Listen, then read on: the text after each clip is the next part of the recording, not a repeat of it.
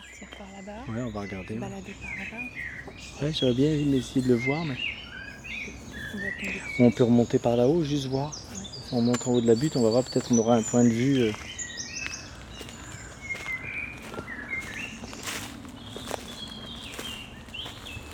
Faut juste euh, penser à pas perdre notre chemin, Oui, c'est ça. parce que Quand j'ai une graine euh, dans la main, là, pas juger en regardant la graine de savoir si ça fera une belle plante ou non. Et pourtant, les paysans, ils ont toujours échangé des semences ils savaient ce qu'ils échangeaient. Mais comment ils le savaient Parce qu'ils connaissaient la personne avec qui ils échangeaient. moi je propose alors qu'on redescende. Fait. Oui, mais là on va être en, on va être En euh, lisière de. en lisière de, de zone, tu vois, il y a plein de. Ce n'est pas à partir de la description de la plante ou de la graine qu'on définissait la qualité euh, de la marchandise échangée. À l'époque-là, ce n'était pas une marchandise, c'était un organisme vivant. Euh, C'est par les relations humaines euh, entre les gens.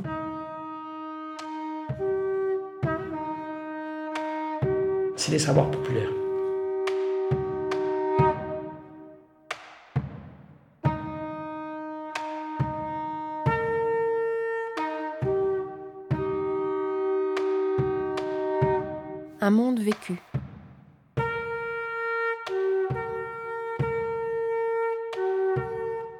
Documentaire de Yves Robic et Claire Gatineau.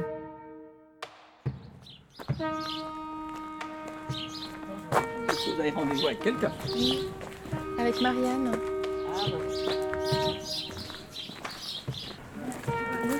Bonjour. On a rendez-vous avec Marianne. Bonjour. Vous voulez une tasse de thé Comment elle est faite là Euh, Enfin, on, peut, Allez. s'asseoir là. Oui, tout à fait. C'est à qui cette tasse-là qu'il n'a pas bu C'est à toi Moi j'ai bu. Ah attends, écoute, moi j'ai j'ai bu une tasse qui était là. Ah Bon, il y en a une, ça va. Ça va se jouer maintenant. Ben, c'est la législation, mais maintenant, moi, je suis pas, euh, je suis pas très forte en législation. Donc, je sais qu'ils ont sorti un texte de loi, enfin, qui n'est- il n'est pas encore voté, mais il est sorti, et que c'est assez ambigu. D'un côté, ça semble protégé, mais ça verrouille d'une Hmm. certaine façon, donc c'est pas Oui. très net. Mais en tout cas, ça facilite plutôt euh, les lobbies euh, agro-semenciers, je dirais. Mais moi, ce que je pense, c'est que les choses sont dans les mains des, des gens. Quoi.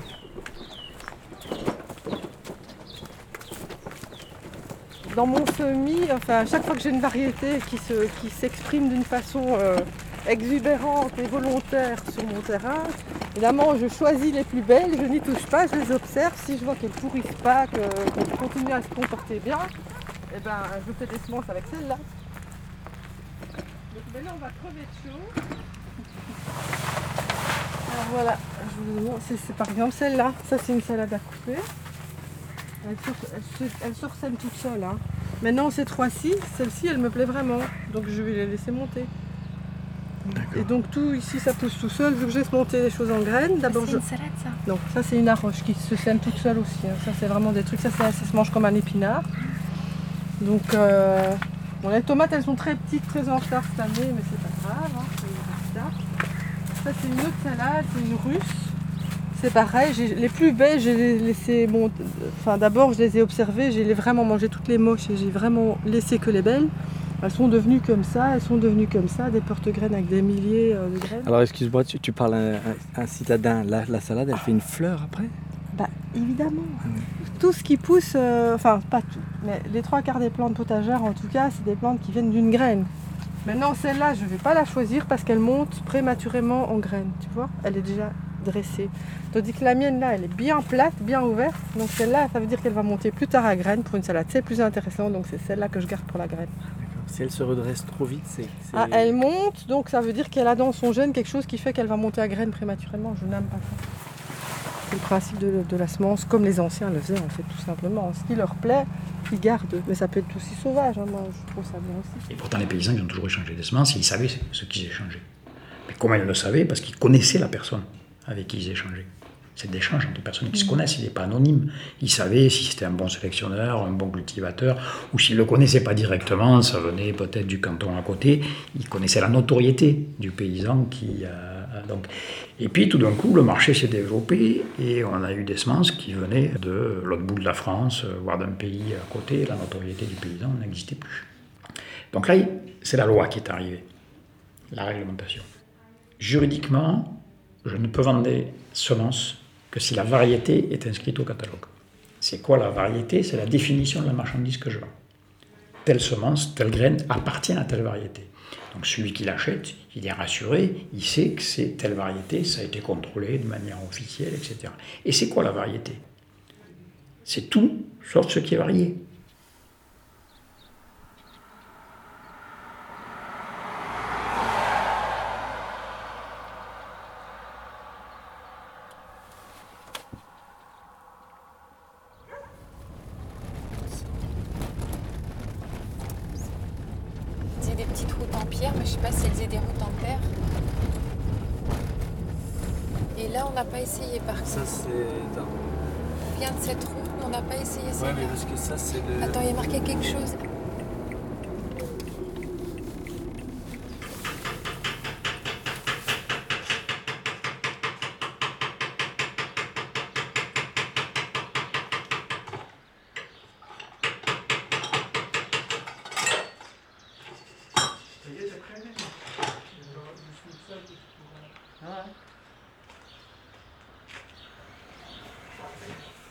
Travaillez à deux euh, dans la ferme?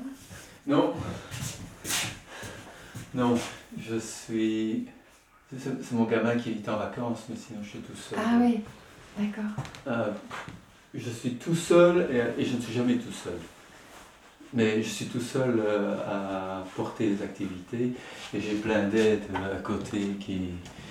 des amis, des gens de, en formation. Il y a comme ça toute une un groupe qui. Enfin, oui, il y a des gens qui viennent plus régulièrement, euh, mais c'est pas durable.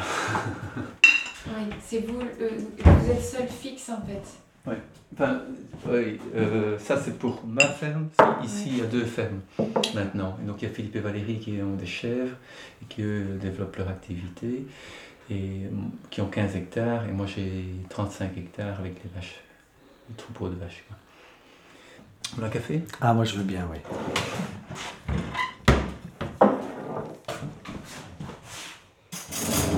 J'ai entendu hein, qu'il y avait que les choses sont en train de bouger à ce niveau-là sur le, la question de la propriété des semences, mm. que ce soit pour les semences, pour la semence des plantes, des céréales en l'occurrence, que ce soit pour l'élevage. On parle qu'on perd de la biodiversité en permanence et on veut à côté sélectionner il y a une ambivalence énorme. Rien que ça, moi je me dis, euh, de toute façon, c'est peut-être quand on sera acculé qu'on s'organisera pour se défendre. Mais aujourd'hui, les lois, enfin, moi je ne peux pas, j'habite trop loin de Bruxelles, je ne peux pas suivre ça à la carte. Mon métier, c'est pas d'être législatif, c'est d'être paysan. Je fais mon métier de paysan comme il me semble bon le, le pratiquer, dans une approche d'une réappropriation de la vie, et pas que de production, mais de qualité d'abord. Donc quand on fait la semence de blé ancien ou qu'on recherche euh, des variétés plus adaptées à la région, au terroir, etc., on fait ce que 10 000 ans de paysans ont fait. Et je ne vois pas qui va m'empêcher de faire ça.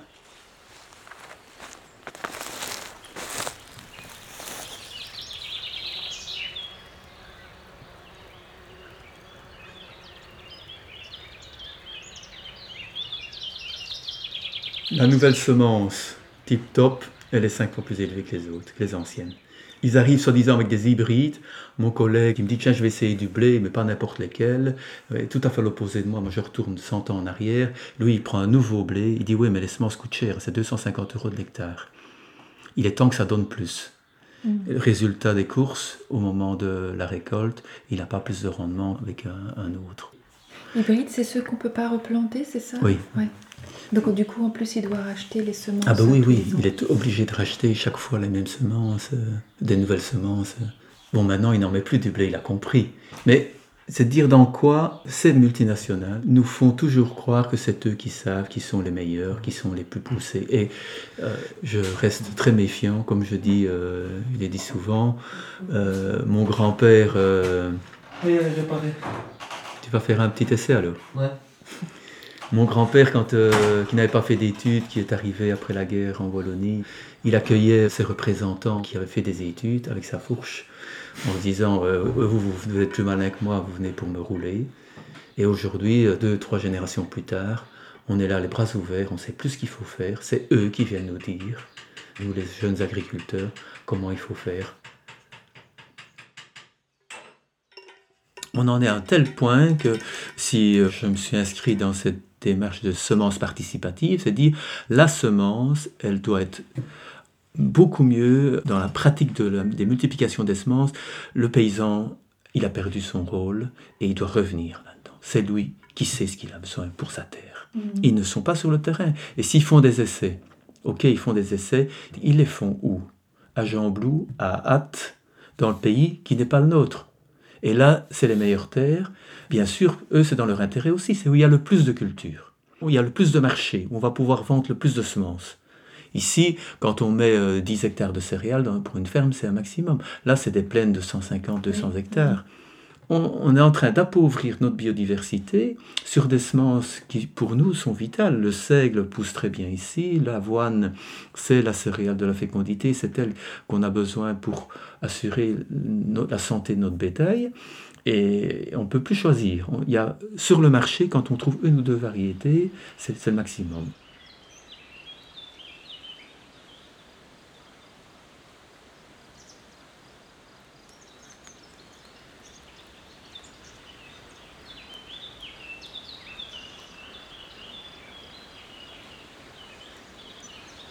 si je suis paysan, je l'ai toujours dit à mon père, moi je veux, pratiquer la- l'agriculture paysanne pour avoir ma maîtrise, mon autonomie. Je ne veux pas dépendre des banques, même si on y a toujours dépendu un petit peu, des assurances et des agro-industriels.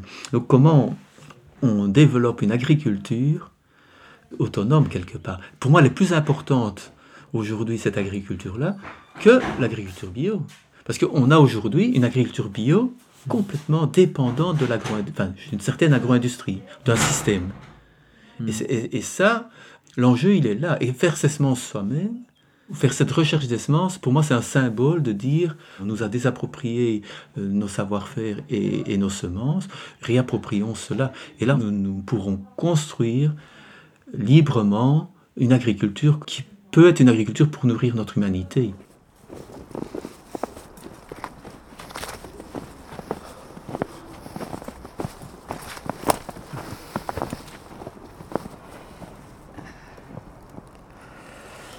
Une bonne compagnie. La compagnie des arbres permet pour les légumes moins de vent froid en hiver. Et là il fait froid. Moins de dessèchement en été. Il y a donc prolongation, prolongation des récoltes dans les deux cas. Nota bene, jamais d'arrosage à l'extérieur. Vous avez eu Bonjour. une route difficile. On est venu en train en fait. Ouais. Je crois qu'il fait encore bon dans la salle. Eh bien, on- si vous voulez, on peut aller. Je vais aller voir comment c'est dans la, dans la salle. On vous attend ici Non, Ah non, vous suivez. D'accord. Vous pourrez voir, euh, Ouais, ouais. vous pourrez voir l'entre des. Voilà.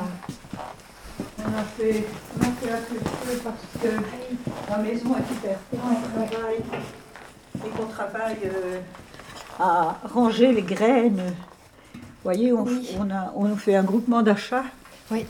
de graines, toute cette armoire, ça représente, et ce qui est derrière l'écran. Et puis là, ça représente plus de 6000 tiroirs de, de semences euh, donc, euh, pour promouvoir la diversité. Voilà. Parce que c'est quand même un, un endroit très frais. On peut se servir Super, merci. de café. Notre association met donc à disposition de ses membres euh, des semences lui permettant aux, aux membres de, d'installer chez eux des plantes vivaces, des plantes de patrimoine, même des plantes sauvages, parce que les gens n'ont parfois pas de plantes sauvages comestibles, alors Mm. qu'aujourd'hui, on emploie de plus en plus les, les comestibles sauvages, euh, notamment ici. dans notre jardin. On s'aperçoit qu'elles sont bien, sont bien installées, comme euh, la lierre, l'ail des ours, la lampsane, euh, la pariétaire, l'ortie, le l'égopode, l'herbe goûteux. Donc, et toutes les autres, celles qu'on utilise toutes les semaines parce qu'on fait des potages, des légumes.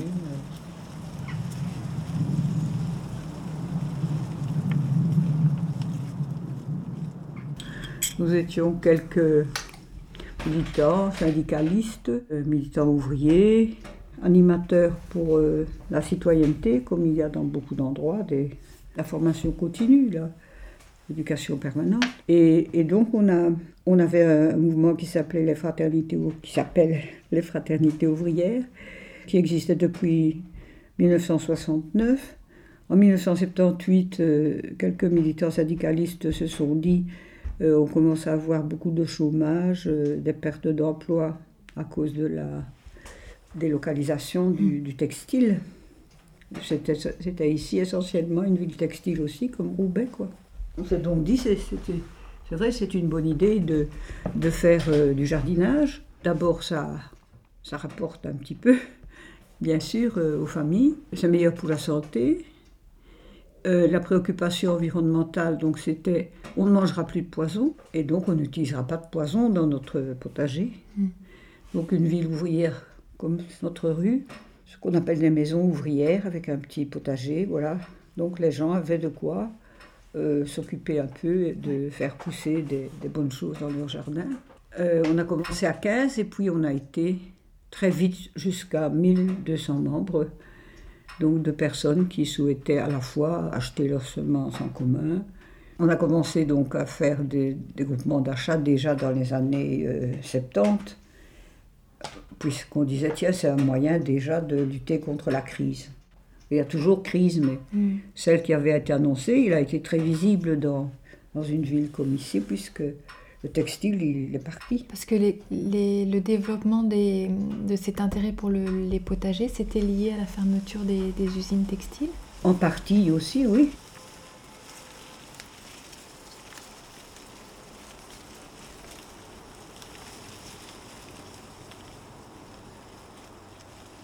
On travaille avec, euh, avec ceux qui, qui produisent, on travaille aussi avec ceux qui produisent des semences bio. Tous ceux qui veulent faire euh, l'expérience de telle ou telle nouveauté, ben, ils ont quelques petites semences pour démarrer. Et par exemple, ben, on fait, beaucoup de gens font leur- leurs semences de tomates eux-mêmes, par Voilà, exemple. ouais, ouais. Qui est-ce qui va aller contrôler? Bientôt, ils vont venir contrôler dans notre lit. Mm. Si, si cette bêtise de loi européenne euh, sur les semences euh, arrivait à, à son terme à un moment donné, c'est- une menace qui, qui plane, mais je crois pas que je crois pas que c'est faisable, quoi. Et quand, euh, forme de boutade, vous disiez à l'instant, ils vont venir contrôler dans notre, dans notre lit. euh, Ici, vous avez vent justement de tout ce question, enfin de toute cette, euh, cette tendance d'essayer d'empêcher. euh, Bien sûr, d'essa- d'essayer d'empêcher la production de semences paysannes, par exemple. On est tous en train d'en parler parce qu'en fait, là, c'est exactement la même chose et, et on parle de ce qui se passe pour les paysans qui produisent quand même une bonne partie. Nous, on ne produit pas de blé, on ne produit pas de céréales pour faire du pain, mais on en a besoin. Et du coup, vous, pensez que qu'il y, a un- il y a un aspect politique aussi dans votre démarche? Oui, tout à fait. Vous, vous n'êtes pas nécessairement lié euh, au monde de- paysan, mais plus au monde euh, des jardins, donc un- une manière Des plus jardins privée, ouvriers, euh, oui, des jardins de- de- de- familiaux. Ouais, ouais, oui, c'est ça, plus, plus comme ça. Une révolution qui passe par les jardins, en fait, par l'arrière des maisons. Oui, ben ça oui, parce que c'est vrai que les gens qui ont décidé qu'ils n'emploieraient plus de poison, c'est une, c'est une révolution, c'est le départ d'une révolution dans leur vie. Ouais. Oui. Et, et donc, euh, et de réflexion sur, sur tout le reste. Et encore, euh, encore quelques personnes en plus. Voilà. C'était ça, aussi l'origine de comment, se mobiliser quand on n'a plus euh, la lutte ouvrière dans, l'usine. Donc je vous ai expliqué On met des arbres du côté nord qui sont plus hauts pour éviter que le vent froid ne rentre et pour pouvoir avoir des fruits éventuellement qui ne poussent pas toujours en Belgique. Si vous regardez au-dessus de votre tête, il y a plein de figues. Et donc il y a moyen d'avoir des figues en Belgique. Elles seront mûres début octobre. Elles sont donc en retard cette année. Elles ont un mois de retard. Mais c'est dû au fait que tous les fruits sont en retard cette année. hein. C'est-à-dire que c'est vrai qu'on était des discoureurs avant aussi. On, avait aussi des idées, euh, on a des idées de, gauche et, on, les partageait largement, mais maintenant on sent que c'est toute, la- vie qui fait prendre conscience aux gens de la qu'il y a une forme d'exploitation.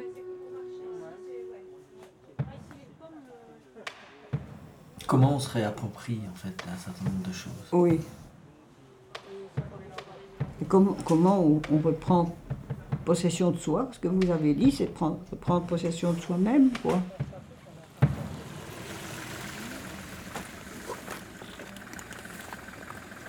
Mais en même temps, se rendre compte qu'on qu'on est très bien avec les autres. Bonjour. Claire et euh, Yves. Yves, bonjour. Documentaire radio. Ah ben c'est Ouais, ouais. Euh, ouais, ça va bien. Euh, Est-ce que tu sais si Annick est toujours là aujourd'hui Non, Annick n'est pas là aujourd'hui. Ok, bah, je vais aller vite lui envoyer un mail. Mhm. Et donc ce sera pour toi, ça Ça va. Ouais, ouais. Ouais, au revoir. Au revoir, salut Gauthier.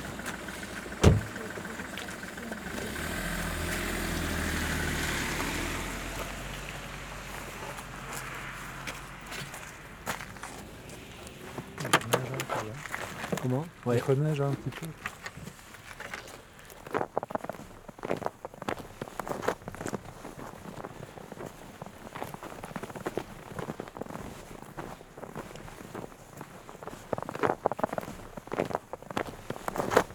Ça c'est plutôt ce qu'on appelle une lande, et ici une lande humide, humide parce que le, le sol est assez marécageux, et donc la lande c'est une végétation euh, qui est dominée par un groupe de plantes qu'on appelle les éricacées, dont, celle qui est la mieux connue c'est la, la bruyère. Et donc euh, toutes les plantes qu'on voit ici dépasser de la neige, c'est ce qu'on appelle la bruyère, mais c'est pas une vraie bruyère, c'est la fausse bruyère qu'on appelle la calune. Et donc c'est un, milieu qui n'est pas un milieu spont- spontané dans la nature, c'est un milieu, milieu spontané dans la nature c'est la forêt. Et donc ici c'est une zone qui a été de forêt qui historiquement a été défrichée et qui a été euh, entretenue notamment euh, par pâturage, avec des moutons ou avec des vaches, souvent des pâturages itinérants, et par brûlage aussi. Donc euh, ces landes-là étaient souvent brûlées. Les gens rassemblaient les cendres de la végétation en faisant des espèces de bourrelets comme ça, ce qu'on appelait les sartages. Et alors les, matières minérales issues de la, combustion étaient utilisées pour planter une année de, céréales, par exemple, souvent du, seigle. Et puis alors là, on avait, ils avaient droit à une récolte, et puis le terrain était tellement pauvre qu'ils relaissaient- ils laissaient le terrain se réenfricher. Et donc ce pâturage-là, plus un brûlage euh, tous les 10 ou 15 ans, ont on, on créé ces ouvertures euh, mais qui sont des ouvertures qui, qui sont artificielles parce que, parce que le milieu naturel spontané, c'est ce que vous avez derrière vous, c'est la, c'est la forêt. Si on ne fait rien ici, euh, la forêt va revenir et d'ici euh, 50 ou 100 ans, euh, on aura, on n'aura plus cette lande ouverte, on aura une forêt. Ici, en gestion, ils interviennent tous les 5 ans pour couper tous les petits arbres qui essayent de se réimplanter et de recoloniser l'ensemble du, milieu euh, ouvert.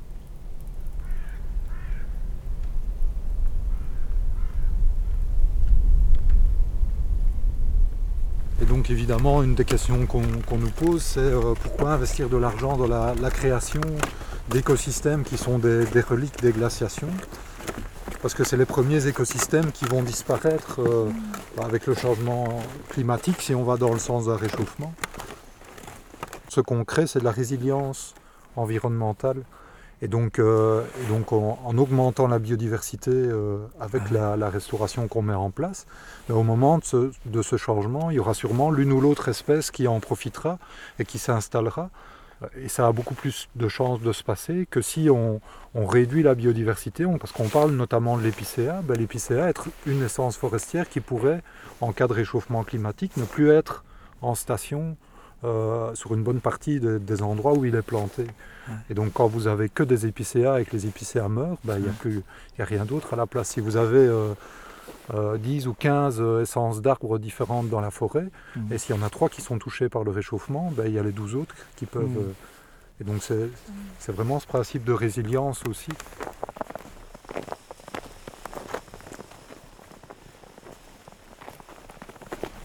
Est-ce qu'à un moment donné, tu te dis, tiens, je participe d'un mouvement euh, qui essaie d'aller à contre-courant Ben oui, oui, on, ressent très fort. Enfin, il y a, déjà un réseau, euh, un réseau avec les, projets assez, assez similaires, assez semblables aux nôtres, donc les mêmes, euh, les mêmes, les mêmes objectifs. Et puis il y a, aussi tout ce qu'on peut vivre ou ce qu'on peut faire à côté. Quoi. Ce que je vis dans mon, tra- dans mon travail, ben, j'essaye de le vivre aussi dans, dans ma vie quotidienne, dans le potager que, que je cultive, dans les, la façon je- dont j'ai de consommer, Mm. etc. Et donc d'essayer de faire des liens et d'avoir de chercher de la, de la cohérence. Mm. Effectivement, enfin, j'ai une vi- vision qui est assez pessimiste de l'évolution du monde. Je pense qu'effectivement, à, à- à court ou, à- ou moyen terme, on va aller face à un mur, donc à une espèce d'effondrement de ce qui existe actuellement. On n'est pas du tout dans une, dans une possibilité de, d'inflexion, c'est-à-dire de transition. On parle beaucoup de transition, etc. Mais la, la transition, c'est un peu se préparer au changement. Mais je ne pense pas que le monde va être transitionnel globalement, qu'on va se dire de, euh, qu'on on va être assez rapide que pour euh, ne pas encaisser l'espèce d'écroulement qui, qui- qui se prépare. Par rapport au mouvement global, Mm. on se dit, ok, euh, c'est pas s'isoler, c'est pas, c'est pas le rêve de l'autarcie, de la communauté Mm. qui se dit le monde est trop moche, moi je crée un espèce de mur et puis euh, je côtoie des gens qui pensent comme moi et, je crée un espèce de, vase clos par rapport au monde. C'est plus euh, chercher des alternatives et se dire au moment où elles seront très utiles et au moment où ceux qui ne les reçoivent pas maintenant parce que c'est trop étranger à leur système de pensée euh, verront l'urgence que, ça est de, de prendre ça, ben, mais ce sera à prendre. Et peut-être que ces alternatives-là seront inutiles, mais dans tout le panel de diversité d'alternatives qui seront créées, il y en aura certaines qui seront utiles et qui permettront... euh, moi j'ai toujours une vision un peu de biologiste, c'est-à-dire plus il y a de diversité dans un système, et plus quand ce système est perturbé, il y a la chance d'avoir des éléments du système qui soient adaptés au changement qui, se passe.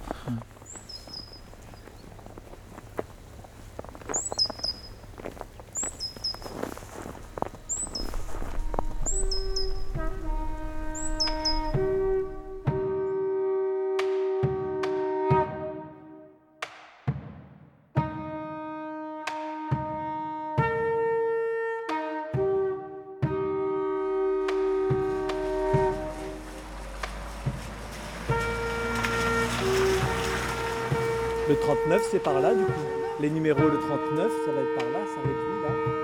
Donc C'est ça, 23. Je cherche le 39.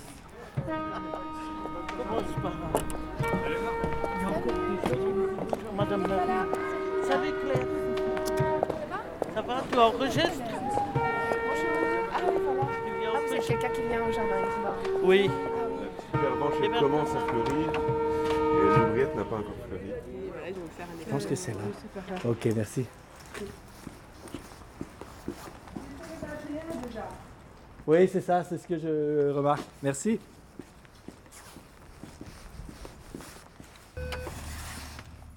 Aujourd'hui, on doit se préparer à une crise majeure. Une crise majeure. Comment se préparer à une crise majeure? C'est euh, ben, développer des germes dans cette crise de, pour pouvoir rebondir. Et comment peut-on rebondir? Eh bien, c'est justement en, en est- en essayant de, à- à- au niveau local, de pouvoir redévelopper une solidarité, redévelopper euh, de l'intergénérationnel, redévelopper des économies locales, redévelopper des, de la, euh, par exemple une monnaie locale. Redé- enfin bon, c'est toutes les, toutes les idées de, de ville en transition. Mhm. euh,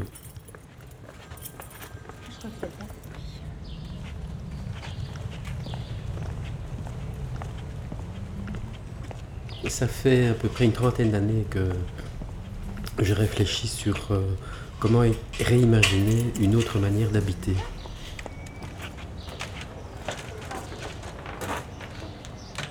Alors, avoir le, le jardin pour nous tout seuls Oui. Hein. Aujourd'hui, nous, on essaye de développer euh, des notions de micro-quartier durable, de, de- d'habitat groupé, de, de lien entre euh, les différents quartiers, de faire en sorte que, bon, on ait comme ça petit à petit un, un réseau qui se développe dans la ville, qui fasse tache d'huile Ça a poussé là hein, encore. C'est quoi là les. les... Ça, c'est les fèves. Les fèves, ah ouais, qui montent. On voit les fruits. Les cerises. Le quartier est un très très beau laboratoire, je dirais, laboratoire d'expérimentation de ces nouvelles possibilités de vivre Mm. en, en adéquation avec notre environnement. Euh, alors en fait, au début des années 2000, les, les habitants du quartier ici, donc, euh, du bah, quartier Ransfort, euh, Bad Molenbeek, ont commencé à se mobiliser parce que euh, l'endroit où on se trouve, donc l'endroit des jardins urbains, était à l'époque complètement laissé à l'abandon et donc c'était devenu un véritable dépotoir. Il y avait des voitures brûlées, des, meubles, des déchets, enfin bon, il y avait des poubelles, euh, toutes sortes de choses. Et donc les, habitants ont commencé à, dire euh, nous on a envie d'autre chose euh, et pourquoi pas un jardin. Et donc l'idée est arrivée à ce moment-là, euh, des habitants du quartier eux-mêmes et la SBL La Rue qui se trouvait déjà dans le quartier à l'époque, puisque la SBL est, est dans le quartier depuis 35 ans maintenant, a entendu cet appel des habitants et s'est dit bah, comment est-ce qu'on peut faire pour, euh, les accompagner là-dedans et euh, comment voir pour, euh, faire quelque chose vraiment de chouette avec eux. Euh, et c'est comme ça que l'idée d'un jardin collectif est arrivée.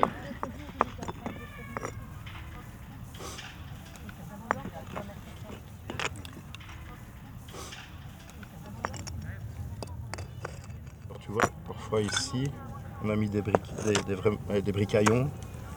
Donc ça sert simplement à, voilà, comme celle-ci. On met des, pierres un peu plus lourdes euh, à l'intérieur sous le sable et sous les graviers. Et ça, ça stabilise aussi, tu vois. À l'époque industrielle du Bad Molenbeek, y avait une impasse ouvrière ici, avec euh, à chaque fois quatre fois deux petites maisons ouvrières. Donc pour les hommes qui travaillaient à l'usine pendant la semaine, Euh, et donc ils avaient juste une chambre et euh, des sanitaires, un puits à l'extérieur. Et puis ces maisons ont été rasées dans les années 80, apparemment, d'après un de mes collègues qui, qui les aurait encore vues à l'époque. Et puis après qu'elles étaient rasées, ben, c'est resté à l'abandon pendant une vingtaine d'années. quoi. Parce que ici, vous n'avez pas pu planter dans, le, dans la terre. Oui, alors on a décidé de ne pas planter directement dans le sol. Euh, premièrement parce qu'il y avait un risque de pollution du sol, étant donné qu'il y avait des usines tout près, notamment des, huileries et des savonneries. Et euh, deuxièmement parce qu'on voulait garder le côté historique de l'endroit euh, en conservant, donc en créant des bacs sur les fondations de ces anciennes maisons ouvrières. L'objectif premier n'est pas de produire vraiment des légumes. L'objectif premier, c'est plutôt d'avoir un espace de rencontre pour les habitants, avec un objet commun qui est de, jardiner. Mais euh, voilà, cet objectif permet de, créer beaucoup d'autres choses, notamment de, de créer du lien entre les participants, et que donc petit à petit, il serait géré uniquement par des habitants. Que la SBL pourrait commencer à prendre plus de recul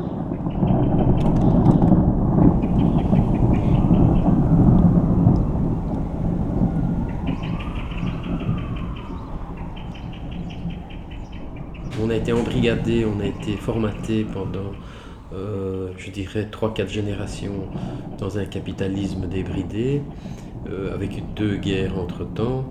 Euh, comment repenser aujourd'hui et quel temps il va falloir mettre pour pouvoir réimaginer un système basé sur le, sur le concept de bien commun, quoi, tu vois, sur le, sur le concept de, du partage plutôt que de, de la de, de, de l'appropriation Mm. des l'appropriation de l'énergie, l'appropriation du- des terres, l'appropriation de l'air. On ne parlait plus vraiment des jardins là. Il y en a de plus en plus de jardins. urbain. Mm. Ah oui J'ai vu sur une carte, j'ai vu un plan de Bruxelles avec Ouais. des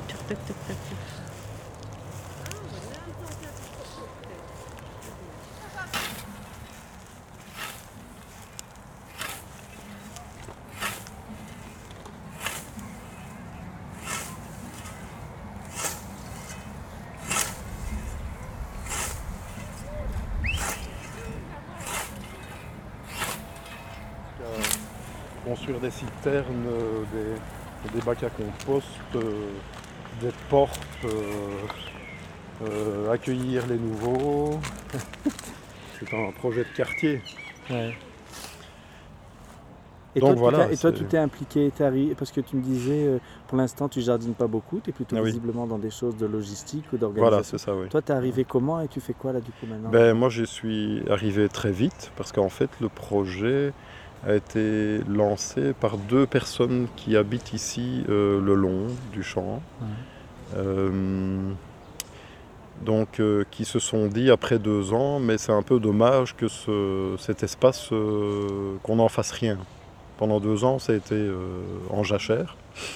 Et une troisième personne qui habite pas loin, dans, dans le quartier, connaissait une ASBL qui s'appelle le début des haricots. Et ils ont pris contact avec eux. Et puis ensemble, ils ont pris contact avec euh, la commune et les propriétaires. Qui sont, qui, euh, les propriétaires, c'est le, c'est le logis, donc c'est la, la société coopérative de logement, qui nous prête le terrain.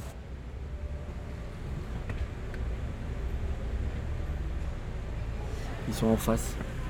Tu les vois? Ben, J'ai vu passer les drapeaux. Mais c'est peut-être pas sûr qu'ils bloquent. euh, Tu les as vus sur la route ou sur. Ben, j'ai vu au loin passer des drapeaux, donc à mon avis ils sont sur le boulevard, quoi. Tu vois, toutes les bagnoles tournent. C'est que. Attends, avançons.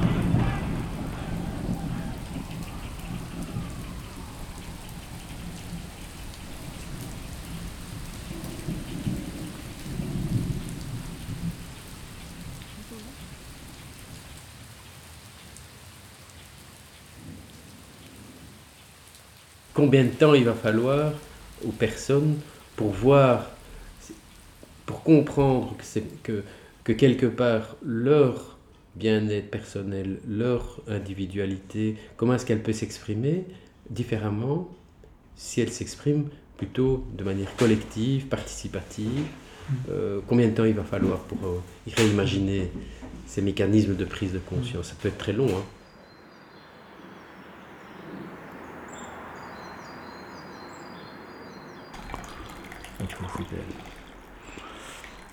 Petit fourre-tout.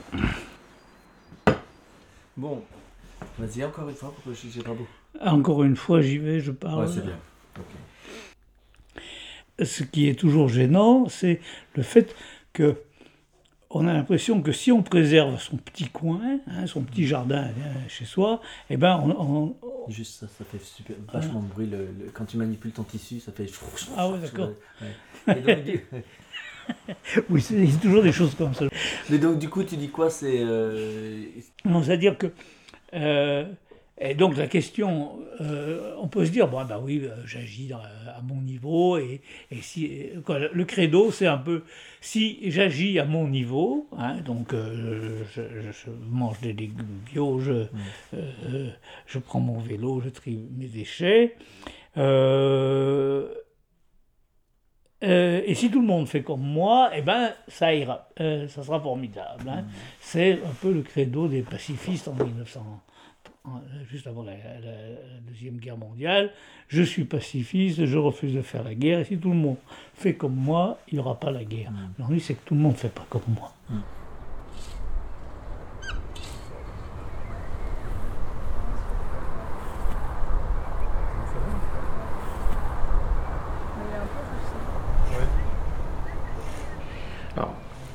des mots qui sont très parlants. l'amélioration des plantes, c'est la sélection de l'individu élite et éradication des hors-types. Pour ceux qui ont vécu, et moi je suis la génération qui est arrivée juste, à- juste après la Deuxième Guerre mondiale, ça rappelle des mauvais souvenirs. Oui, oui, tout à fait. Ça s'appelle le projet eugéniste, Mm, mm. qui est un projet qui existe toujours. Hein, Il ne faut quand même pas oublier que euh, euh, tous les chimistes de l'industrie allemande qui ont financé et développé le nazisme se retrouvent aujourd'hui euh, chez Monsanto et chez tous ces gens-là. Je veux dire, il y a une continuité là directe qui est passée par des personnes qui ont quitté l'Allemagne et qui sont parties aux États-Unis, en Amérique du Sud, euh, et qui aujourd'hui sont les gens qui ont pris le commandement avec la même idéologie euh, de cette industrie euh, chimique. On voit très bien euh, le continuum historique dans l'amélioration des plantes. Je ne sais pas si- s'il faut donner les détails Mm. maintenant, mais le simple fait qu'ils obligent les gens qui veulent vendre des semences à faire des tests pour prouver ou montrer la stabilité de- des graines. Comment dire?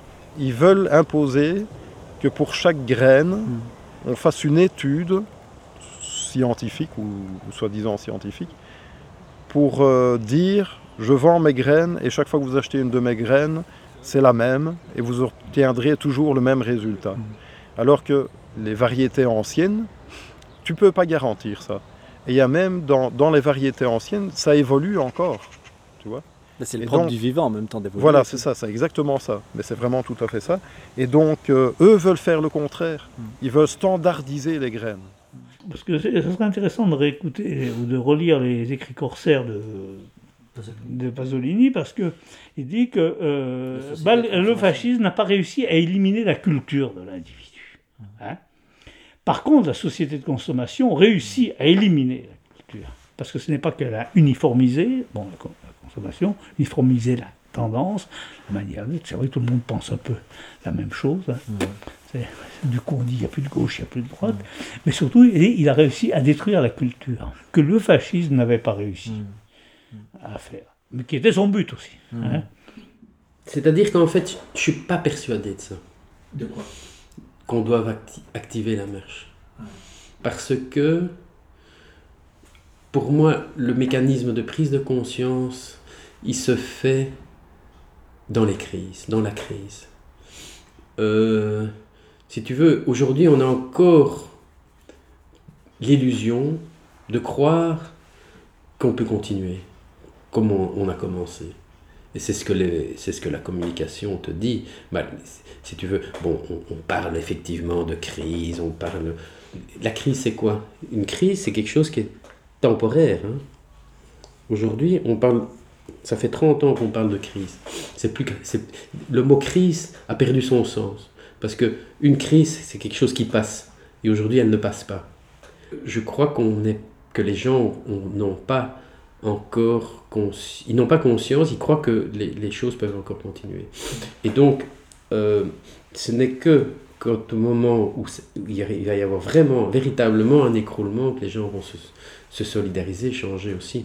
Donc, si tu veux, euh, quelque part, est-ce qu'il faut anticiper Est-ce qu'il faut pousser les gens à changer sans qu'ils en soient euh, quelque part, oui, contraints, tu vois Parce que c'est- terrible. Un, un- un volcan qui, euh, qui explose, tu dois partir, quoi. Sinon, tu te fais cramer. On voit quand même qu'il y a des manifestations, qu'il y a des printemps arabes, des tas de choses qui bougent. Mais n'empêche que derrière ça, il y a chaque fois une récupération qui se fait en se disant on va continuer. Quoi. Parce qu'on discute avec quelques copains, on lit des articles dans les journaux, on rencontre des gens, que ça y est, un mouvement est en route. Et euh, ça, je crois qu'il y a une certaine euh, naïveté là-dedans. Je crois que, hein, que un mouvement, c'est beaucoup, euh, un mouvement de fond, c'est beaucoup plus que ça. hein. Ça, ça peut pas être simplement, ça peut pas être simplement. La prise de conscience, euh, comme non, ça. Non, mais c'est-à-dire, euh, effectivement, se pose la question de la, on va dire d'une mise en réseau, d'une prise de relais, mais. euh, Oui, mais ça, c'est. Tu sais, les mouvements militants un petit peu marginaux pensent toujours ça, que, que, euh, que tout ça va, va s'agrandir, va grandir. Et bon, bon peut-être parce que je suis un vieux con, j'ai 66 ans, donc je me rends bien compte que j'ai vu fleurir ce genre de mouvement. Mmh. Tu sais, dans les années 70, on était persuadé, là, au moment de budget cobaye, qu'on avait tellement raison qu'il y aurait euh, qu'on allait arrêter les centrales nucléaires. Résultat, la France, euh, c'est le territoire euh, du monde où il y a le plus de, centrales nucléaires au mètre carré, quoi, mmh. au kilomètre carré, hein, mmh. disons. Hein alors qu'on était persuadé que, que, grâce à notre mouvement, hein, il y a eu même à Creys-Malville un mort, Vital Michalon, j'ai retenu son nom, ça date de 75, un truc comme ça. Qui est mort pour le. Euh, oui, il a été tué par un CRS qui a tiré à tir pendu sur lui, quoi. Hein. Ou une explosion de grenade, c'est un truc dans le genre. Il avait raison. Mm.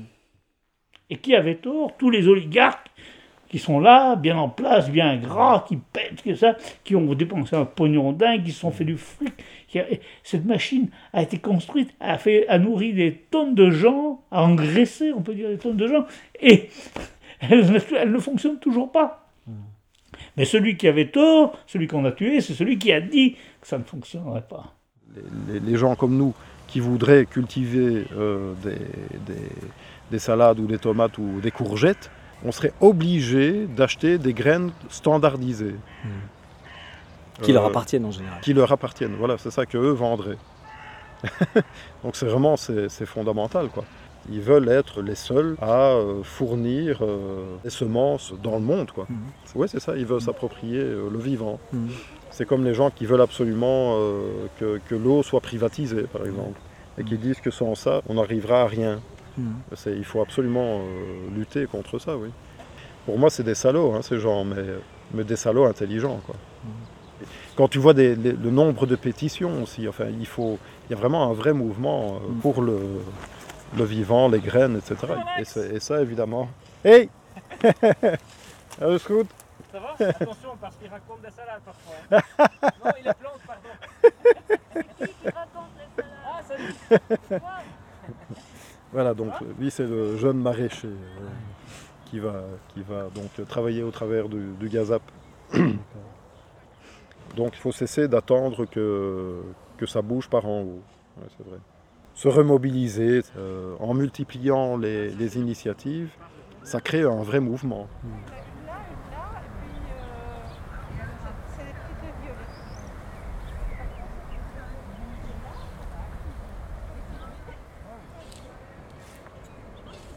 On ne peut pas mettre un gendarme derrière chaque paysan.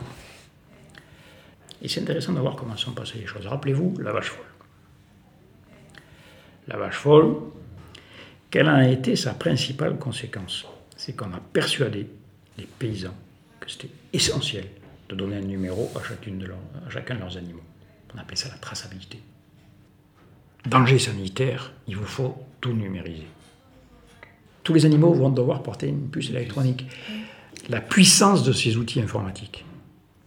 Ils appuient sur un bouton en disant tous les gens qui euh, appartiennent à telle secte, alors ça peut être le Parti libéral, ça peut être euh, ce qu'on veut, hein, je veux dire, qui ont tel cours, parce qu'on on analyse vos comportements d'acheteurs, etc.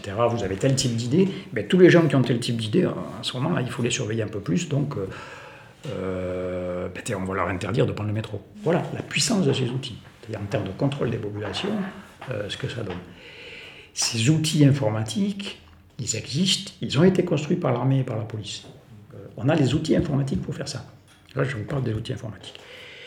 Bon, eh bien, pour les plantes, ils vont rendre obligatoire l'enregistrement de toutes les personnes qui produisent les semences.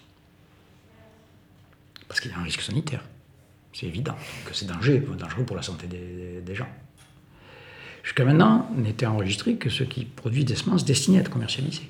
Là non, toutes les personnes qui produisent des semences.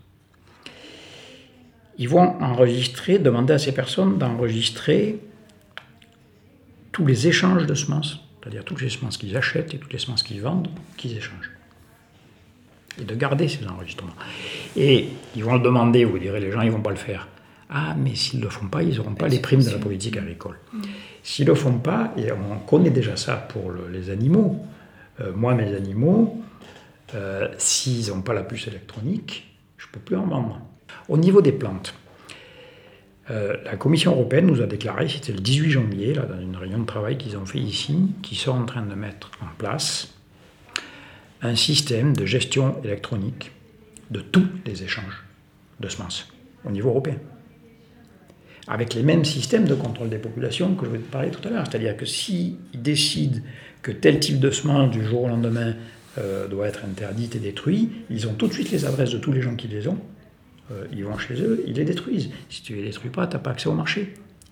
C'est-à-dire qu'on a construit des outils qui ont une puissance de contrôle du monde vivant euh, qui est extraordinaire. Et ça, c'est en train de se passer en ce moment sous nos yeux, au niveau réglementaire.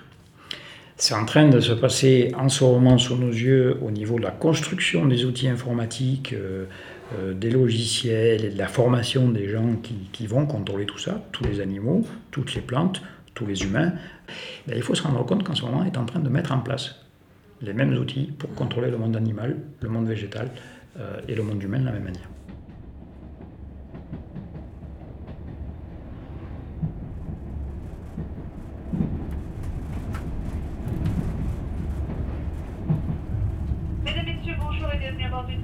Numéro 17620 destination de Lyon-Pardieu. Ce train desservira les gares de Voiron, Bon-Point-Chailleux et Lyon-Pardieu sont terminus. Les personnes n'ayant pas composté leur billet ou validé leur carton sont invitées à se présenter spontanément au contrôleur lors de son premier passage dans le train. Mesdames, Messieurs, nous vous souhaitons un agréable voyage.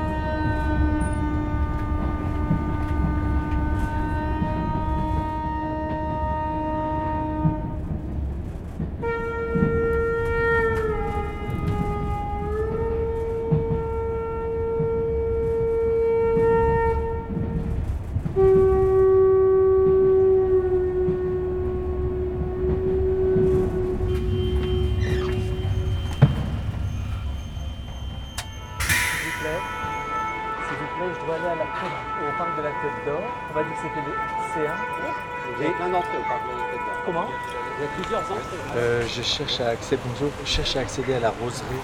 La roserie, c'est ici en fait, c'est tout au bout de l'allée. Je vais au bout de l'allée. Voilà. D'accord, ok, merci. C'est la fin de la dialogue en humanité. Et puis derrière, vous avez la conférence. Mais la conférence n'a pas encore commencé Non, non, non. Ah, je savais pas qu'il y avait une AG. C'était pas. C'est 9h ce matin. Ah ben non, c'est interne. C'est ça, c'est C'est les membres de Dialogue en Humanité. Ah, ok. Comme il y a des dialogues en humanité partout dans le monde, Merci d'être euh, présent à cet agora qui euh, démarre donc euh, maintenant. Euh, bien sûr, vous connaissez les règles du jeu. Personne euh, ne détient la vérité ou la parole. euh, donc chacun est invité à s'exprimer dans la bienveillance. J'espère que les débats seront riches et vont produire beaucoup de valeur. Tu as, tu as eu un verre de thé? Tu veux pas un petit verre de thé à la menthe? Qu'est-ce qui se passe le jour d'après d'un crash financier mondial? Ben, Il se passe que pour tous les gens qui diront mais attendez, la richesse réelle, elle est du côté de la nature, elle est du côté des humains, elle est du côté des territoires, donc que l'on sache, euh, le soleil euh, est toujours là, la terre elle est toujours féconde, euh, les êtres humains ils sont toujours présents, etc. Donc la vraie question à se poser pour éviter la panique et euh, l'enchaînement euh, catastrophique derrière, c'est comment les humains, les collectifs humains, évitent de céder à la panique, comprennent que la clé, c'est leur solidarité et le retour à ces richesses réelles. En fait, c'est un terme qui a été développé euh, par un penseur humaniste du XVIe siècle qui s'appelle la Boétie. Sa question, c'est comment se fait-il que tant d'hommes, de bourgs, de villes, de nations endurent quelquefois un tyran seul, qui n'a d'autre puissance que celle qu'il lui donne qui n'a de pouvoir de nuire que parce qu'ils ont pouvoir d'endurer, qu'il ne saurait leur faire aucun mal, sinon qu'ils aiment mieux le souffrir que le contredire. Donc c'est ça la servitude volontaire, ça veut dire comment ça se fait qu'on arrive à endurer tout un tas de choses sur lesquelles on n'est pas d'accord. Actuellement, ça part dans tous les sens. Donc il y a des initiatives, on l'entend, très généreuses. Manu en a parlé, il y a, partout plein de choses. Mais il y a aussi une course de vitesse. Parce que pendant qu'on prend le temps, il faut prendre le temps pour faire ce que tu fais, d'aller voir les gens, de les rencontrer, de faire que les consciences évoluent, qu'on se désaliène de plein de choses. Pendant ce temps, les dégâts continuent de manière monstrueuse. Et moi, aujourd'hui, j'hésite euh, à où aller parce que quand on vient ici à un dialogue en humanité, on a plein de possibilités hein, de se rallier à des gens. Je réfléchis en ce moment, je préfère faire un travail un peu d'introspection pour me dire où mettre l'énergie parce qu'il y a urgence. Et ce changement de société, ce changement dans lequel nous sommes, il est là. hein. Tous les témoignages sont là pour concours à dire la même chose. Pendant ce temps, les dégâts sont monstrueux, encore pire qu'avant, et ainsi de suite. Comment en sortir? C'est ça qui m'intéresse. Un jour, j'ai eu la clé par. J'amenais des pétitions, comme d'habitude. Je m'occupais d'un mouvement qui s'appelle Agir ensemble contre le chômage. Et comme d'habitude, nous faisions beaucoup de choses. Des conférences, des pétitions. Nous voulions les transports gratuits, peu importe. Et nous avons affaire à quelqu'un dont je ne pourrais pas donner le nom, mais qui m'a donné la clé pour en sortir. Pour que nous, humains, nous arrivions un peu à sortir de ce schéma et sortir de cette servitude volontaire. Ben, c'est tout simple. Nous avons vu ce qui s'est passé dans différents pays qu'on qualifie d'arabes. Tunisie, Égypte, etc. Il faut faire la même chose. C'est tout simple. Et plus nous attendrons pour comprendre cela, c'est-à-dire descendre dans la rue, plus ce sera violent. C'est-à-dire ce sera d'autant moins violent que nous descendrons vite dans la rue, que nous arrêterons de discuter. Je suis parti d'un mouvement qui s'appelle le Centre des jeunes dirigeants, donc qui veut remettre l'économie au service de la vie depuis les années 50. C'est des entrepreneurs qui travaillent beaucoup sur la notion de performance globale, c'est-à-dire l'équilibre de trois bilans, environnementaux, sociaux et, et économiques. Et euh, les gens, par exemple, quand ils parlent de ces institutions massives, les banques centrales, les multinationales, ils voient, ils voient ça comme, comme des structures toutes puissantes et eux tout petits. Mais en fait, cette toute puissance, en fait, elle est totalement illusoire. Ils sont tout puissants parce qu'on laisse faire. C'est simplement parce que nous laissons faire qu'ils sont puissants. C'est pas eux qui ont la puissance, c'est nous qui laissons notre puissance partir vers eux. Et là, on se trompe de centre. Hein, je vois souvent, j'ai des amis, par exemple, qui sont assez combatifs, hein, en disant ouais, il faut détruire ces puissances, etc. Il faut, combattre, etc. Tout, tout ce côté un peu euh, de, comment dirais-je, de, de- de- guerrier, voilà, de guerrier. En fait, moi je pense que c'est une, une grosse illusion en fait. Il vaut mieux récupérer cette énergie et la mettre, l'appliquer là où on est dans son milieu immédiat, dans sa zone d'influence, faire progresser sa zone d'influence et à un moment donné, cette zone d'influence, dans la mesure où c'est bâti sur un principe de justice, elle s'éteindra toute seule parce qu'on a besoin de justice.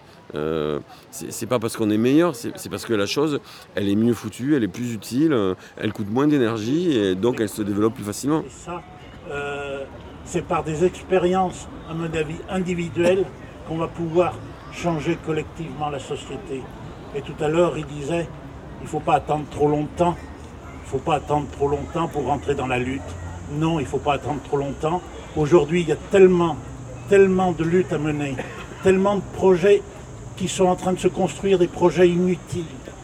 Eh bien, moi, j'invite tout le monde, et je crois que je vais essayer d'y participer le plus possible à tous ces projets inutiles, à toutes les, à toutes les façons dont on a pour, euh, pour prendre la parole. Déjà, aujourd'hui, je prends la parole, mais pour, euh, et c'est pas toujours facile pour un paysan, mais euh, dire que, eh bien, la société, il suffit pas, de- le bulletin de vote, à mon avis, ne suffit pas. Moi, je m'appelle Denis et euh, la question que je me pose, c'est euh, bon, est-ce qu'on a besoin d'avoir un objectif commun? Euh, Si oui, lequel? Euh, Il y a plein d'initiatives, on, fait plein de diagnostics, plein d'observations, on, agit, mais je, est-ce que, est-ce que, euh, est-ce qu'on, est-ce qu'on est, on est capable de dire ce qui nous déplaît, ce qui nous ennuie, mais est-ce qu'on est capable de, de dire au fond euh, ce qu'on veut? Désolé d'intervenir une deuxième fois, mais je m'y sens obligé. Je crois que je me suis mal expliqué tout à l'heure. Je n'ai pas dit que pour se libérer de l'esclavage, c'était la seule solution de descendre dans la rue. J'ai voulu dire que c'était la plus efficace rapidement, la plus en négantropie, la- le contraire de la perte d'énergie. Ça n'empêche pas chacun d'acheter des chèvres, de faire son petit développement personnel, d'attendre d'avoir changé intérieurement. Mais moi, je pose une question, j'ai bien aimé la sienne. Si nous avions, si n'avions que 5 ans à vivre, qu'est-ce qu'on ferait? Si nous avions faim, est-ce que nous raisonnerions dif- différemment ou pas? Le problème, c'est que nous voyons, vous connaissez la pyramide de Maslow, hein, c'est que nous sommes des classes privilégiées et que nous avons du mal à imaginer, tant que nous ne sommes pas touchés, comment ça marche quand on a faim. Eh bien, on descend dans la rue, effectivement. Alors n'attendez pas, bon, faites votre petit changement, faites colibri. Moi, je pense qu'effectivement, le désir de changement extérieur est, désir au- est- proportionnel au désir de changement intérieur. Alors effectivement, si on n'en est pas encore au stade de savoir ce qu'on veut, ben, il, faut, il faut mûrir. Moi, j'ai plus de 60 ans comme monsieur, mais je suis désolé, je me sens encore jeune et je rêve encore au grand soir. Et la rue, ça a toujours payé la rue. Et si vous attendez, ce sera malheureusement violent et vous serez responsable. Moi, de la je voudrais- moi, je voudrais- Parce moi, que je voudrais- 5 millions de personnes dans la rue aujourd'hui, non violents, intelligents. On prend le pouvoir. On prend le pouvoir. Moi, je voudrais- N'attendez pas. Pardon. Je pense que vous prenez le pouvoir, effectivement. On a, tout- on a, on a bien compris. C'est marrant parce que j'étais précisément en train de penser à ça et aussi à Taureau quand il a fait de la désobéissance civile en arrêtant de payer ses impôts parce que ses impôts permettaient de continuer à financer la guerre. En fait, aujourd'hui, on a des outils, on a des initiatives, on a des gens qui sont en mouvement. Et euh, c'est comment, toutes ces échelles, avec euh, ces liens entre l'agriculture, l'économie, l'écologie, euh, l'art, comment on continue à faire mouvement et à continuer aussi à le, à le mobiliser à un plan aussi. il nous faut du courage, en fait. Je pense qu'il nous faut du courage individuel et collectif. Sauf que le courage collectif, on ne peut pas le faire à détriment de l'individu. Il faut que les individus puissent dire Ouais, j'ai envie, j'ai le courage, j'ai- ce courage-là, ce cœur, il me parle et j'ai envie de le faire. Quand une loi est injuste, eh bien, il faut lutter contre, avec nos armes. On a des armes. La non-violence, certes, mais la dé- désobéissance civile. La désobéissance civile. Moi, je fais partie de ceux qui ont fait le premier fauchage d'OGM à Saint-Georges-l'Espérance en 1997. Hein? À ce moment-là, j'étais responsable de la Confédération paysanne Rhône-Alpes. Donc, c'est moi qui dis Allez, les gars, on fauche. Euh, j'ai fait partie de ces jeunes agriculteurs qui, en 1960, dans les années 60, ont passé mon brevet professionnel agricole. J'ai eu mon brevet professionnel agricole et pour avoir mon brevet professionnel agricole, eh j'avais appris la chimie, l'agriculture chimique. Mes collègues paysans disent euh, on ne fait pas de l'agriculture chimique, on fait de l'agriculture conventionnelle. Moi, je dis de l'agriculture chimique aujourd'hui parce que le mot conventionnel a déjà été détourné, puisque ça serait quelque chose qui est fait conventionnellement depuis des millénaires, ce qui n'est pas le cas. L'agriculture chimique, chimique n'a que 50 ans d'âge. Donc ça ne peut pas dire une agriculture conventionnelle. Déjà, on, on nous trompe sur les mots. Agriculture chimique. Et moi, j'ai appris cette agriculture à l'école. Et quand je me suis installé, je l'ai mis en application, parce que je ne savais faire que ça. J'ai eu un accident chimique en 1984. J'ai été empoisonné chimiquement par un insecticide. Je me suis retrouvé à l'hôpital, trois jours d'hôpital avec une urticaire géante, intérieure et extérieure. C'est-à-dire que ça gonflait de partout. Euh, j'ai eu la vie sauve parce que je ne pouvais plus respirer, parce que je suis parti à l'hôpital avec le bidon qui m'avait empoisonné. Ils ont pu faire le traitement antipoison euh, sans avoir les résultats de prise de sang. Ils ont tout de suite attaqué le bon antipoison. Voilà, j'ai eu la vie sauve. Il n'empêche que depuis cette date-là, je suis handicapé. Puisque depuis cette date-là, je suis impuissant. Et quand tu vis ça au jour le jour, dans ta vie euh, intime, ben, c'est pas toujours évident. C'est vrai que j'ai pris à l'époque plus de 50 kilos parce que euh, ben, dans ma tête euh, ça fonctionnait pas toujours bien, il faut reconnaître. Mais à partir de ce moment-là, ben, je me suis mis à réfléchir autrement. J'ai eu une chance inouïe en déménageant euh, le grenier de mon grand-père qui était décédé euh, je suis tombé sur un livre sur les oiseaux auxiliaires. Et là, j'ai appris que les oiseaux, ils pouvaient avoir des oiseaux auxiliaires. Et j'ai découvert par exemple que la mésange bleue, qui est un oiseau extraordinaire, extraordinaire, elle fait 12 500 voyages par jour. Il suffit d'avoir trois couples de mésanges bleues à l'hectare et tu n'as plus besoin de traiter contre le charançon de la tige ou la méligette ou l'altise du colza. Le basculement de 1984 a fait que pour moi ça a été, euh, ça a été euh, un changement radical, bien que j'ai mis du temps, bien que j'avais des résistances en moi. Euh, je suis passé au sans-labour. Euh, passer au sans-labour, pour moi, ça a été très dur, puisque je ne suis passé qu'en 1995. C'est-à-dire que j'ai mis plus de dix ans entre le moment où j'avais décidé de changer et le, moment où j'ai changé réellement. Hein. Parce que pour moi, le labour, euh, c'était quelque chose de culturel. Euh, quand j'étais jeune, euh, paysan en, formation, eh j'avais participé à des concours de labour. Alors arrêter de labourer, pour moi, c'était très difficile. Alors, c'est vrai, j'avais des, j'avais des euh, la banque, elle m'a pas fait de cadeau parce que je me suis dit tout de suite, ben, arrête de t'empoisonner, parce que les premières victimes, je me suis aperçu, les premières victimes sont les paysans de la chimie. Et bien sûr, je me suis dit, est-ce que je vais continuer de m'empoisonner et empoisonner ceux qui ont consommé mes productions? Pour moi, ça, c'était un, un dilemme. Et, mais comme j'avais construit, pendant que j'étais agriculteur chimique, une porcherie de type industriel, je ne pouvais pas la déconstruire. Voilà. Et alors le crédit agricole, eh bien, il m'a empêché d'aller encore plus loin, c'est-à-dire de puisqu'il fallait que je continue de rembourser euh, mes prêts de porcherie industrielle, eh ben, il m'a empêché de passer en agriculture biologique. Hein, et j'ai jamais pu y passer. Mais j'ai fait un certain nombre de choix. C'est-à-dire que ben, je me suis mis à travailler avec les insectes, les oiseaux. J'ai alors ce qui m'a permis d'éradiquer plus d'insecticides sur l'exploitation. Je m'étais fait empoisonner par un insecticide plus d'insecticides sur l'exploitation. Je suis arrivé à réduire des deux tiers les fongicides. Je suis arrivé à diminuer de 80% les herbicides.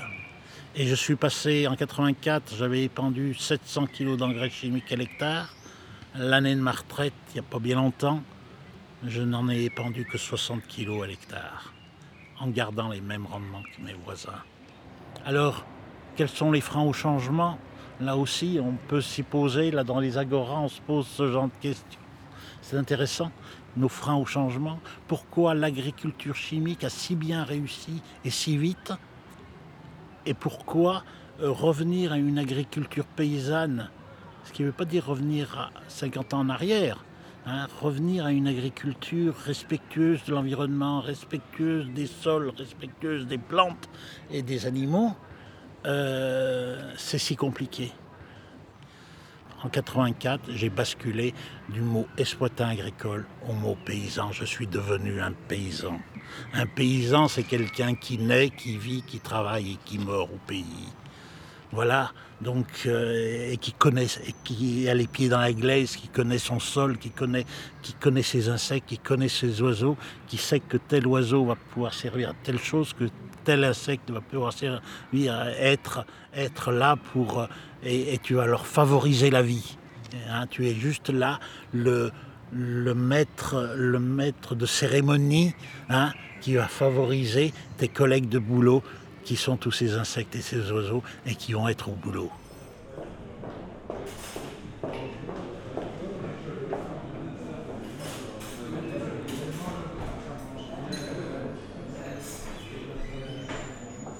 On voit émerger une catégorie euh, d'acteurs qui euh, ont changé de posture. Hein. On avait euh, deux chercheurs, un sociologue et une psychosociologue, qui était parti sur une enquête sur les grands sociotypes américains, une enquête énorme sur 100 000 personnes.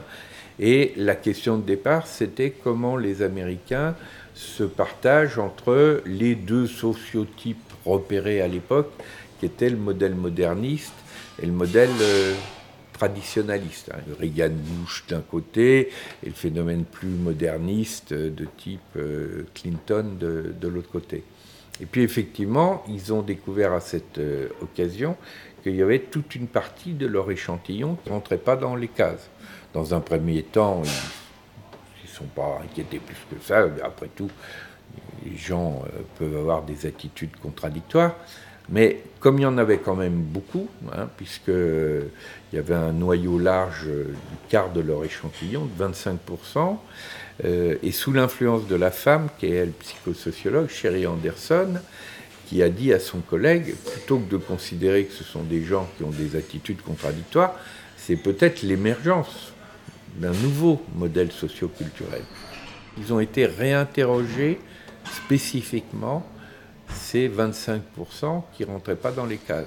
Et là, non seulement ils ont découvert que ces gens-là n'étaient pas contradictoires, mais qu'à la différence aussi bien des modernistes que des traditionnalistes, il y avait beaucoup plus de cohérence entre leurs valeurs et leurs pratiques que dans les autres modèles. Et donc, en s'intéressant à cette euh, cohérence, ils se sont rendus compte qu'il y avait des changements de posture en profondeur qui s'étaient opérés en quelque sorte silencieusement dans toute cette partie de la population, mais qui était loin d'être euh, marginale, hein, puisqu'il y avait un noyau dur très cohérent de l'ordre de 12%, alors, rapporté à la population américaine, euh, ça fait des millions de, personnes, un noyau large euh, de 25%, et ils avaient repéré des changements de posture dans le rapport à l'écologie, un changement de posture dans les rapports entre hommes et femmes, un changement de posture dans le fait que c'était des gens qui étaient beaucoup plus dans l'être que dans le paraître, dans euh, une forte euh, implication euh, sociale. C'était à la fois des, des individus qui assumaient leur singularité, mais qui étaient complètement dans la reliance. Et puis, c'était aussi des gens qui avaient une recherche de sens, une dimension euh, spirituelle euh, affichée, mais qui pour autant ne rentrait pas du tout dans des cadres euh, religieux. Et il, voyait bien que si on regardait avec le, le modèle traditionnel, on ne pouvait pas voir ça. Mais à ce moment-là, s'est posée une question tout à fait décisive, qui était comment se fait-il qu'un phénomène aussi énorme reste à ce point invisible et c'est là qu'ils ont mis en, évidence deux hypothèses de, travail. L'une, c'est que du côté de l'establishment, euh, il n'y avait pas besoin d'aller en quelque sorte censurer ce, phénomène parce que les cadres même de représentation de l'establishment qui étaient modernistes ou qui étaient traditionnistes faisaient que tout ça était impensable. Donc c'était inentendable par les acteurs de, l'établissement.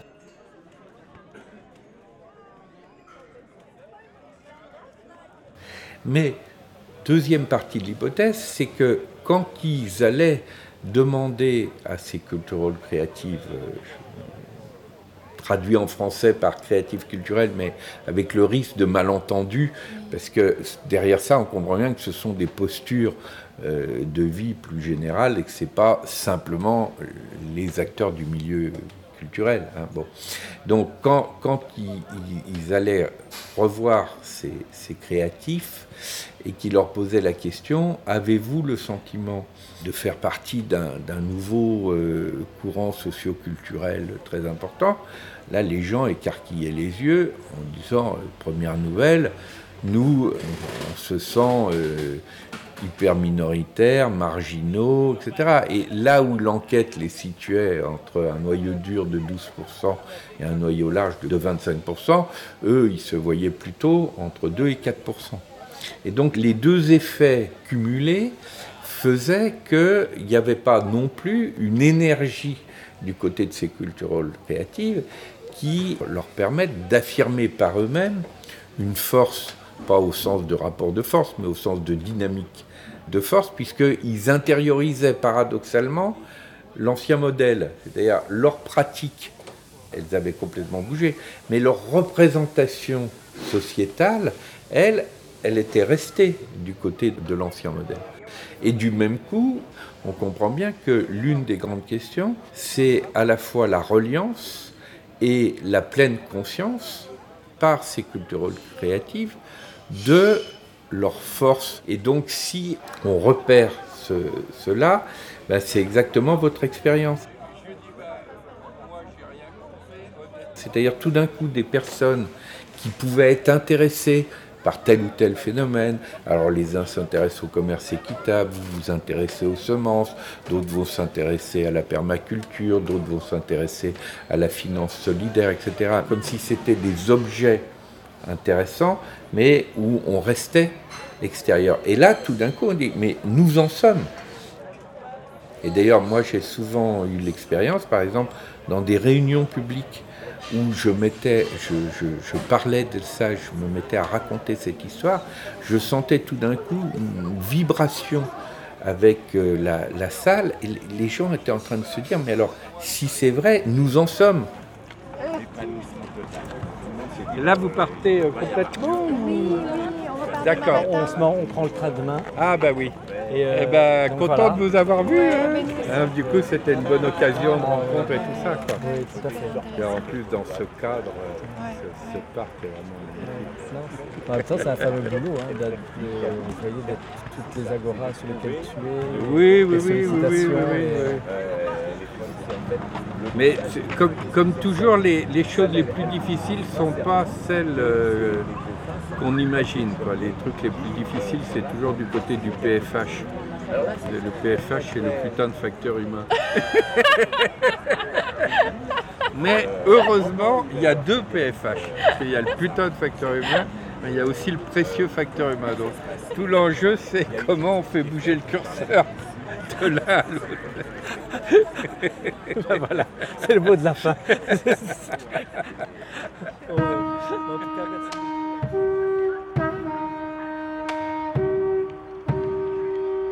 Un monde vécu.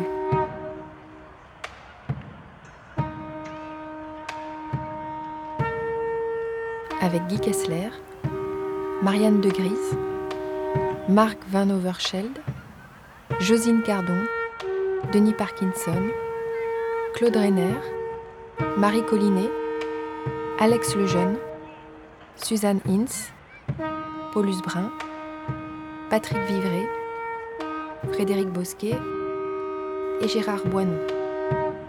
Réalisation Yves Robic et Claire Gatineau. Montage Ariane Mellet, Yves Robic et Claire Gatineau. Mixage Jeanne de Barcy. Musique Patricia et Osvaldo Hernandez Napoles du groupe Quilombo. Une production de l'atelier de création sonore et radiophonique et de Sonoscaf. Avec le soutien du Fonds d'aide à la création radiophonique de la Fédération Wallonie-Bruxelles. Merci à Philippe, Priscille, Italia et Fabienne.